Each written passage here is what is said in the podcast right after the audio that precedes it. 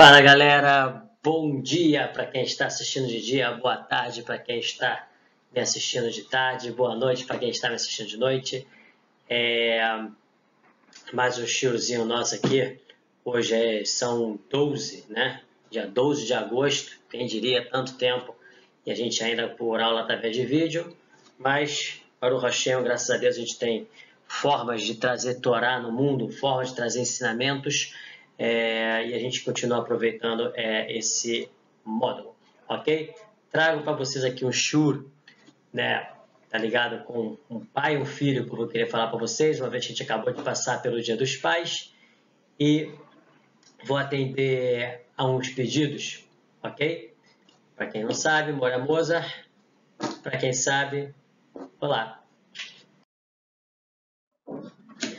Bom, quando eu Fala que eu queria trazer um choro aqui ligado com é, tal pai e tal filho. Na verdade, eu queria primeiro lembrar a vocês que eu continuo amando muito Yosef, mas eu estou atendendo o pedido de um aluno ou uma aluna né, que me pediu que falasse, moça, agora fala de um outro personagem pra gente, não precisa ser Yosef, a gente já sabe que você ama Yosef. Eu falei, tá bom, então beleza, a gente vai tentar falar de um, de um outro, vamos tentar pegar alguém que poucos talvez ouviram falar né? Na verdade, eu queria falar de um pai e de um filho, é, e através dos dois tentar trazer para a gente um, dois, talvez, talvez dois aprendizados que a gente consiga ligar os dois. Eu, na verdade, estou querendo falar para você que é sobre um personagem do Talmud chamado Elisha ben Avuyá, ok? Elisha ben, filho de Avuyá. Então, Elisha vai ser o filho e Avuyá vai ser o pai. Só que Elisha já que me pediram que falasse de outro personagem, por que, que eu lembrei de Elisha? Porque Elisha no Talmud, tá? ele é chamado de Aher. E o que, que é Aher? Outro. Já que me pediram para falar sobre outro, então eu falei diretamente sobre outro. Então esse outro, né, chamado Aher, né, o Elisha, conhecido como Aher, a pergunta que eu vou deixar primeiro é por que, que ele é chamado de Aher? Né? Como assim? De onde surgiu ele ser chamado como um outro, como se fosse mais um qualquer, ok? Então essa que é a, que é a ideia que eu vou trazer para vocês. Mas antes de falar então sobre Elixá, eu vou falar sobre o pai dele. O pai de Elixá foi chamado de Avuyá, tá? E então, é que conta na Guimarães o seguinte, conta no Talmud o seguinte, que Avuyá, né, o pai de Elixá, Certa vez ele estava reunido com grandes sábios, tá? Avuyá também era um grande sábio. Ele estava reunido com outros sábios e em certo momento, quando ele deu a saída, quando ele voltou, todos estavam estudando a Torá. E naquele estudo, quando ele chegou perto, ele sentiu um calor, uma luz diferente ali naquele ambiente. E ele perguntou de onde está vindo essa luz assim de vocês. E eles falaram, olha, é, a Torá que, que a gente está estudando aqui, o nível Baruch Hashem está tão alto que é como se estivesse sendo entregue no Har Sinai, né? Mostrando, é igual quando você entra num estádio de futebol, aquele negócio te contamina, quando o time está perdendo de 2 a 0 de repente 2 a 1 2 a 1 ele vira para 3 a 2 te traz uma, uma emoção, uma vibração que você não sabe de onde, ou aquela música que toca e de repente te puxa. A mesma coisa, eles estavam tão vidrados ali na Torá que o calor humano deles ligado com esse estudo estava muito forte. E quando a chegou e viu aquilo, falou: Uau, como é forte isso aqui! Eu quero que meu filho estude Torá, que o meu filho também seja um grande sábio. Né? Isso, na verdade, foi no Brit Milá do, do Elixá. Tá? Foi no Brit Milá do filho dele. O Yavuiá estava no Brit Milá do filho dele, vendo esses grandes sábios, falou: Tomara que meu filho também atinja esse nível de vocês. Tá? Ele, ou seja, ele queria que o filho dele tivesse aquele nível para poder também ser reconhecido como um gigante que as pessoas enxergam a Torá é, dentro deles. Bom, a minha ideia era trazer, na verdade, então, é, um aprendizado, tanto de Avuyá, que é o pai, e Elixá, que é o filho, e tentar ver o que, que pode acarretar um ao outro. Com relação a Avuyá, o pai, qual o problema aqui? Ele simplesmente viu um grupo de sábios ele tinha o filho dele, que acabou de nascer, e como todo pai, pô, quero que meu filho seja grande. Só que aqui, o Talmud traz que teve um erro, tá? um pequeno probleminha por parte de Avuyá. Avuyá, ele simplesmente, quando ele viu o resultado do conhecimento de Torá, ele viu todos ali sentados, tipo, ele, ele viu que pessoas sábias têm o reconhecimento, tanto que ele mesmo reconheceu, viu, ele quis para o filho dele um reconhecimento e não estudo por si só. Ele queria, na verdade, tipo, a, o objetivo dele não foi é, dos melhores, entendeu? O problema é que a Vuiá, ele estava aqui, na verdade, pensando o seguinte, pô, é, é o que, por exemplo, eu tenho filhos, né? Será que eu quero que meu filho seja grande e bom porque vai ser bom para ele?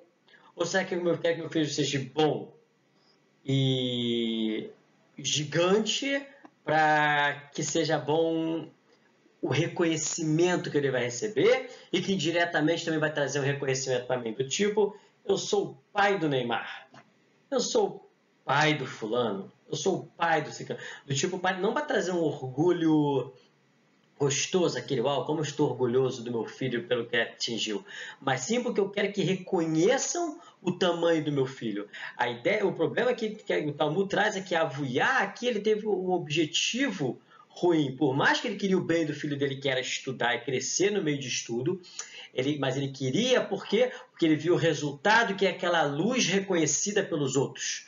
E isso foi, foi dito pelo Talmud como uma, uma coisa ruim, o que vai acarretar, na verdade, um problema até mesmo na educação de Elixá. Porque Elixá, ele quando ele recebe todo o estudo por parte de seu pai, o pai dele quer transformar ele numa pessoa gigante. Né? É igual, sei lá, eu pegar um meu filho, pegar, o pai pegar um filho agora e, e depositar em cima dele, tipo, ó, você vai estudar, vai estudar, vai estudar, vai estudar. Mas por quê? Porque tem que ser o melhor, tem que ser o melhor, vai ser o melhor, vai ser o melhor, mas não, mas com aquele, não o objetivo de, cara, corre atrás que vai ser bom para você. Mas sim, tipo, estão vendo? Aquele é o meu filho, estão vendo? Ele é meu filho, tipo, querendo mostrar, né? E quando você educa assim, por mais que essa aula não é voltada para paz, mas você vai ver a consequência que isso pode trazer para para todos nós, inclusive para quem vai ser pai um dia, para quem educa, até para professores e tudo mais. É, o Elixá, ele realmente ele acaba que ele é, aprende muito, ele vira um gigante depois, ele cresceu, né? O Elixá, lá, passou, estudou, estudou, estudou, virou um gigante. Para quem não sabe, ele era, ele foi, ele era o rabino-chefe do Rav Meir, que também era um grande rabino que aparecia no Talmud. Né? Rav Meir, que é um rabino muito citado na Guimará, o rabino dele antes quem era? Era o Elixá. Tá? Mas como assim ele era o rabino, Mozart? O que, que aconteceu nesse meio do caminho? Bom, vamos lá. Antes de falar do meio do caminho, vamos falar o início, o meio, depois o fim.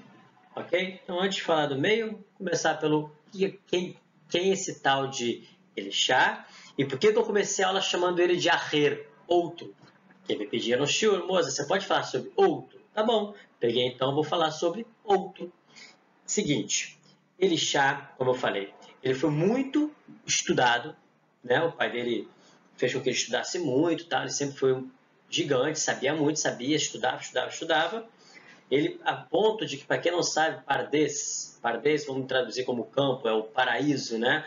Apenas quatro grandes gigantes da, do nosso povo entraram no Pardes, tá bom?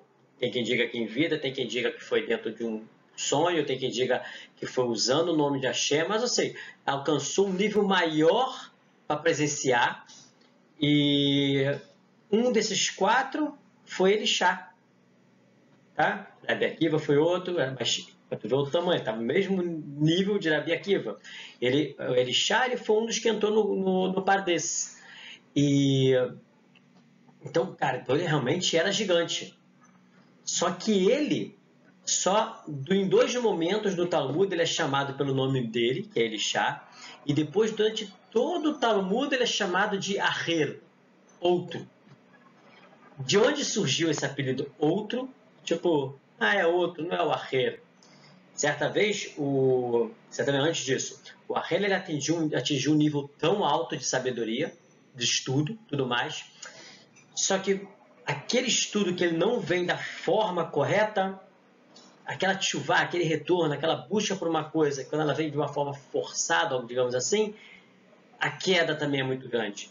E ele, ele estava no nível tão alto, mas ele conseguiu também ir para um nível muito baixo. Ele simplesmente, como podemos falar, ele uf, chutou tudo, largou o judaísmo, chutou o balde, né? Ele já tinha alcançado um nível de cara, já experimentei tudo do bom, do melhor, não quero mais, deixa eu viver essa vida daqui da terra e deixa eu fazer de tudo. E no meio disso tudo, ele foi buscar uma mulher para fazer programa, né? Uma jornal, uma mulher que trabalhava e tal, fazia, tinha relações por dinheiro. E ele foi procurar essa mulher. E ela reconheceu ele. Ela olhou e falou: Ei, mas você não é Elixá? O grande Elixá? a ele. Ele olhou para ela, era Shabat, e ele fez um hilul, ele fez um pecado de Shabat ali na frente dela. Quando ela olhou ele fazendo um certo pecado de Shabat, falou: Não, com certeza isso não é Elixá. Elixá não ia desrespeitar o Shabat dessa forma. Esse com certeza é outro. É um Zé Mané aqui. É uma outra pessoa que está vendo, não conhece, é um outro. E depois desse episódio, a Rer, né, Elixá ficou conhecido como o outro. O um qualquer. E conta que ele chá, depois de sair, ele realmente já estava no nível, não tinha mais judaísmo nenhum, tinha nada, nada, nada. E o aluno dele, Rav Meir, vivia chegando nele puxando. É, Rav Elishá, por que? Volta pra gente, a gente precisa de você. É, Tarzor, volta, volta em Chuvá, vem, a gente precisa do seu, dos seus estudos e tal. É, não, ele até desmerecia na beira, ah, o que você está estudando? Você não sabe nada. Tipo, né? ele virou realmente outra pessoa. E só que conta que o tempo passou.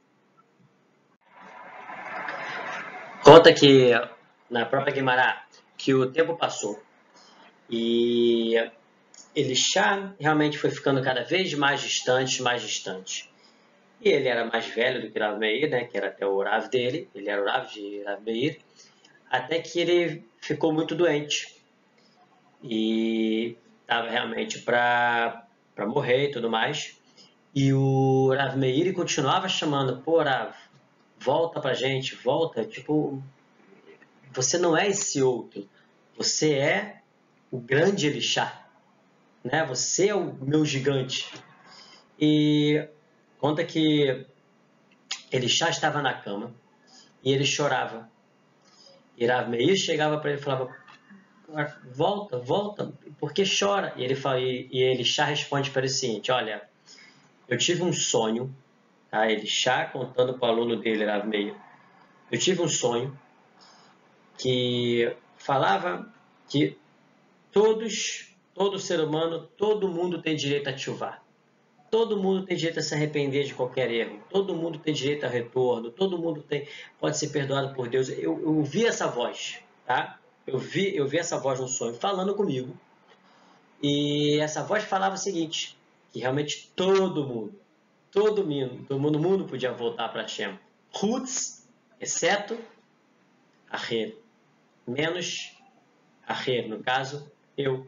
Ou seja, eu vejo que todo mundo tem solução, todo mundo pode voltar a se arrepender, mas eu, quem sou eu? Eu não, não sou mais ninguém. As coisas que eu fiz de errado não me dão mais o direito de, de me levantar. Eu não posso mais é, representar aquele Elixá que eu era. Agora eu sou outro. E conta que nesse mesmo choro, Elixá morreu. Uns falam que com certeza a Tchuvá de Elixá foi aceita por Hashem. Outros já falam, não, ele não chegou a fazer Tchuvá, ele não se arrependeu e tudo mais, mas isso não vem ao caso. Mas o que vem ao caso principal aqui que eu queria falar é o seguinte: Elixá tem toda a razão. Deus, Hashem, ele aceita a Tchuvá, ele aceita o retorno de todos nós, de todo mundo. Agora, essa parte que ele falou, exceto eu, isso ele estava enganado. Então, o problema de Elixá não é que Deus não aceitaria a própria chuva dele, que Deus não acreditaria nele. O problema de Elixá é que ele mesmo não acreditava mais nele. Acabou para ele a bitahon atzmi. Acabou para Elixá a autoconfiança que ele tinha. De, uau, eu caí e agora eu posso me levantar. Tipo, eu, eu errei, mas eu quero voltar. Mas ele achava que não. Uma voz que falava com ele, não, você, olha o que tu fez, olha, você é um cara totalmente fora de cogitação de que você vai voltar de uma forma forte, tudo mais. Esquece, você, para você acabou. Essa voz que ele já escutava era uma voz própria, era uma voz dele mesmo, ok? A voz de Hashem não fala isso. Tipo, a, a gente tem que ter, entender que aqui o que ele já trouxe, na verdade, foi uma falta de autoconfiança. Então, essa voz que falava, todos têm é, perdão, todos têm direito, todos podem crescer. Moza, você é Moza, fulano, você é Elixá, fulano, você é o Paulo, você não é um outro. Elixá não pensava assim. Ele falou, não sou mais aquele Elixá, eu não sou mais aquela pessoa que tinha conhecimento e tudo mais. Eu sou um outro, eu sou um nada. Esse foi o, o, o pensamento de Elixá após isso tudo.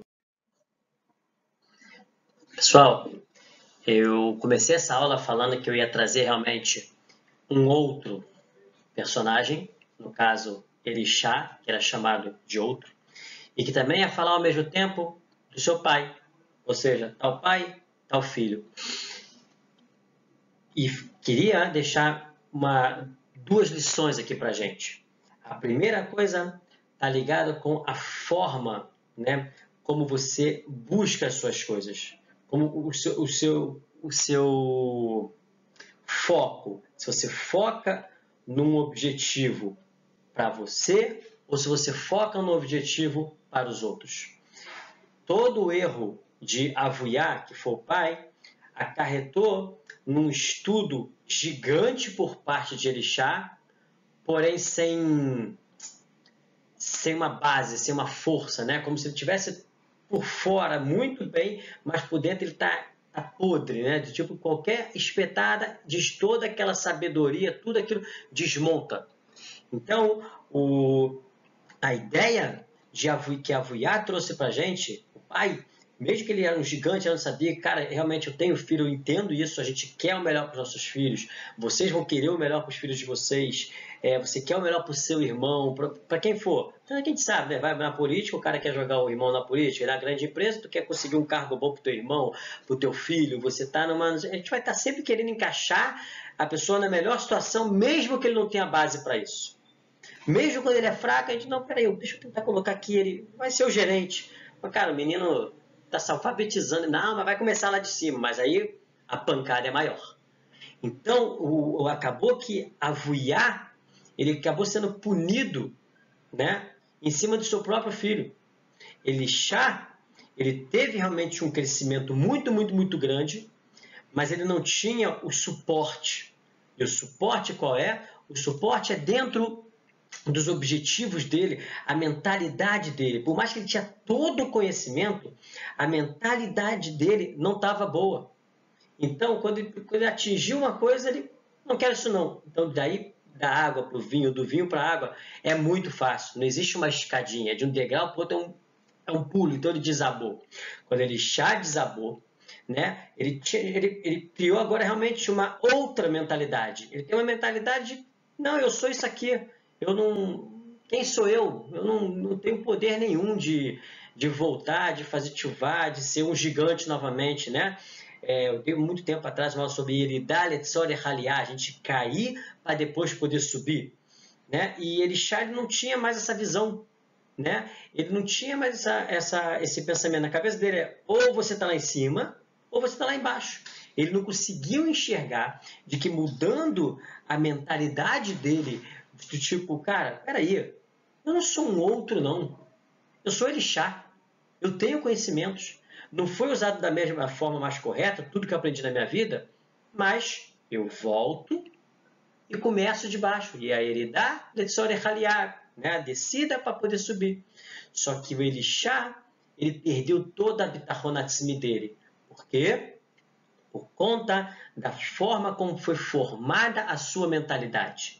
Então, galera, a, a ideia que eu queria passar para a gente aqui é o seguinte: a, men, a mentalidade, a mentalidade que cada um de nós tem que conhecer, tem que construir dentro da gente, né? É uma mentalidade de, cara, eu vou fazer tal coisa, não porque é bom, mas porque faz bem. Isso vai me fazer bem. Eu vou ser bom por isso, mas não para o outro, para mim. Né? Tudo aquilo voltado para você. Agora, por outro lado, a gente precisa entender que o pensamento de Arrer é exatamente o que passa na cabeça de muitos de nós. Temos mil candidatos para uma vaga. Eu não tenho a menor chance. Quem sou eu? Temos 300 candidatos por vaga para um concurso, para uma, um vestibular, seja o que for. A gente pensa, não, quem sou eu? Não, a gente tem que pensar ao contrário. Pera lá. Se temos aqui 200 vagas para 5 mil pessoas, então só temos agora 199 vagas, porque uma é minha. Se você tiver a tua Bitarrona com rizuko bem fortificada, mudando a sua, a sua mentalidade, esse cara, eu vou vencer, eu vou fazer. Isso tudo vai fazer com que a sua Bitarrona Tzmi, a sua autoconfiança, e a, ande junto com seus objetivos e tudo mais. Ou seja, toda a construção desses sentimentos, é, desde a da busca pelo orgulho por parte do pai, toda a busca que você tem que ter com os seus objetivos, se você tiver isso tudo bem construído, uma mentalidade focada, uma autoconfiança focada, eu tenho certeza que os resultados de cada um de nós, cada um de vocês, você quando atingir, você não vai ser um outro um Zé Mané, você vai ser o Paulo, você vai ser o Frederico, você vai ser a Fernanda, você vai ser a Daniela, você vai ser o nome que você tem e não um outro tá bom? Bezat Hashem, que a gente acredite na gente, que todas as nossas conquistas sejam atingidas. Valeu!